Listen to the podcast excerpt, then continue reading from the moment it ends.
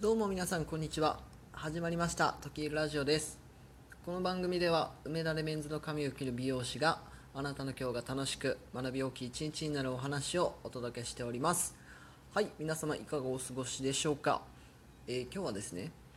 話が盛り上がらないと感じるあなたへというタイトルでお話をしてみたいなと思います。えー皆さん人と会話をしている時にですねちょっとなんか盛り上がりが足りないなとかどうもなんかこの人との話盛り上がらないよなと思う場面ないでしょうか、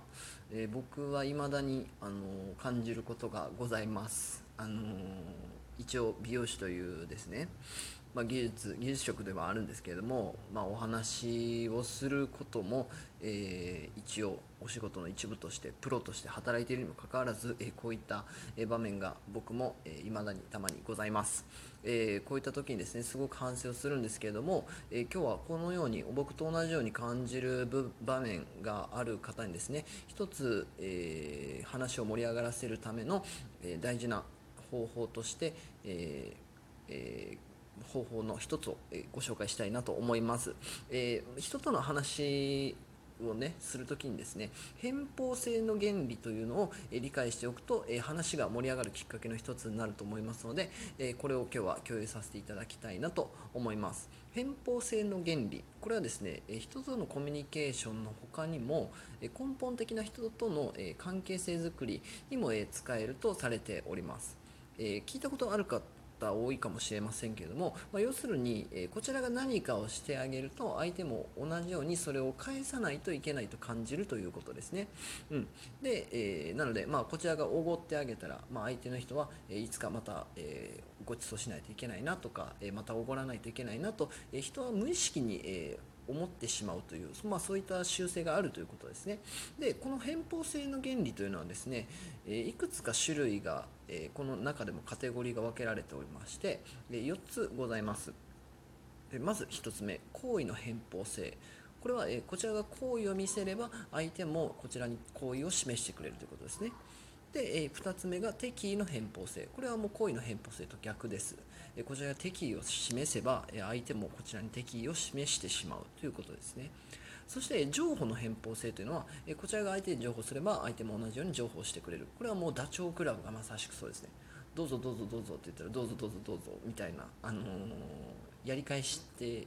やり返すという言い方はおかしいですけど、まあ、あの情報、えー仕返してしまうというような感じですね。で自己開示の偏方性。これはもうまさしくその通りなんですけどえこちら自己開示。自分のことを打ち明けるとえ相手も自分のことを打ち明けてくれるということです、まあ、主にこの4つがあるとされています。なので相手にえ望む行為をですね相手に望むえ行動をえまず自分が仕掛けていくということです。そうするとえ相手も自分こちらが望んだように、えーこちらの思った行動をとってくれるということが、え人間にはあるとされています。そしてえ僕が人とのコミュニケーションをするときにですねここで一つ落とし穴になるなと思うのが、えー相手の方も偏方性の原理を使ってきている場面がある。これを理解しておかないといけないと思っております。どういうことかと言いますと今説明したようにこちらが何々をすれば相手はこうしてくれるだろうと期待をして、えー発言をしてくするということを相手の方もえ同じようにしてきている場合があると思うんですね。そこを見逃してしまうと相手の、まあ、話すモチベーションを、えー引っ張ってしまう。もち話すモチベーションを落としてしまうようなえ場合があるなと思っております。これ僕いろんな方ですねどんな方とお話をする時も感じることがあるんですけどもこの現象が起こる一つの一番分かりやすいパターンとして質問をされるということですね。僕が相手の方から質問をされた時に、えこれを思ってらっしゃるんじゃないかなとよく感じることがあります。分かりやすい例で言うと例えば、え僕が相手の方の立場だったとして最近時計を買ったという話をしたいなと思うじゃないですか。で、えーいきなり時計買ったんですよっていうのもなんかやらしいしちょっともうちょっとなんかこう角の立たない話し出し方ないかなって考えた時に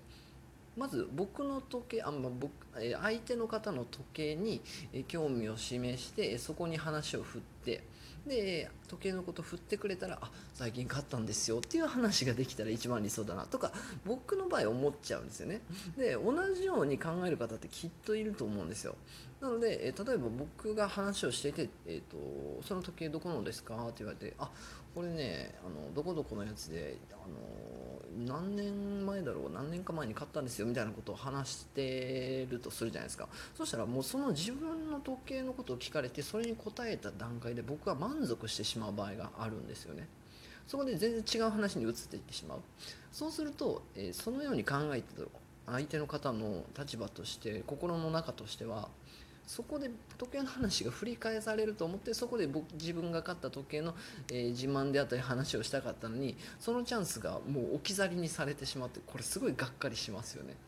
うん。あのーまあ当然この場合僕ですけど僕は時計のこと聞かれてえそのことについてお答えした、まあ、あのここに関して特に悪意はないんですけれどもえお客様お客様じゃない相手の方はがっかりしてしまうことも、えー十分考えられるなと思ったんですね。なので、えー特に相手の方に質問をされた時は、えこの偏方性の原理を、えしっかりと意識して、まあ、相手が質問してくれたら同じような内容質問を返して差し上げるということを、えまずは一番大事にしないといけないなというふうに感じたお話でございました。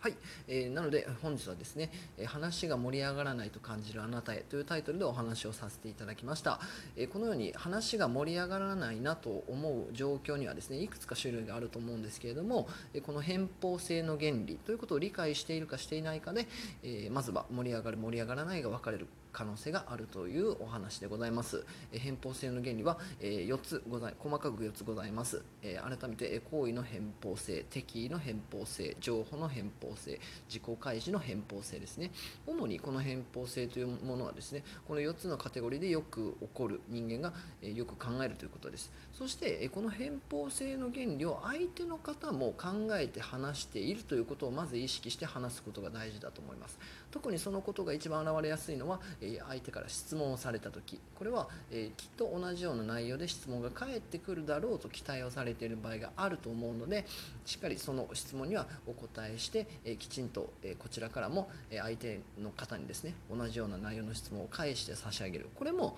えー一つ質問が盛りあ話が盛り上がる、えきっかけになるのではないかなというお話でございました。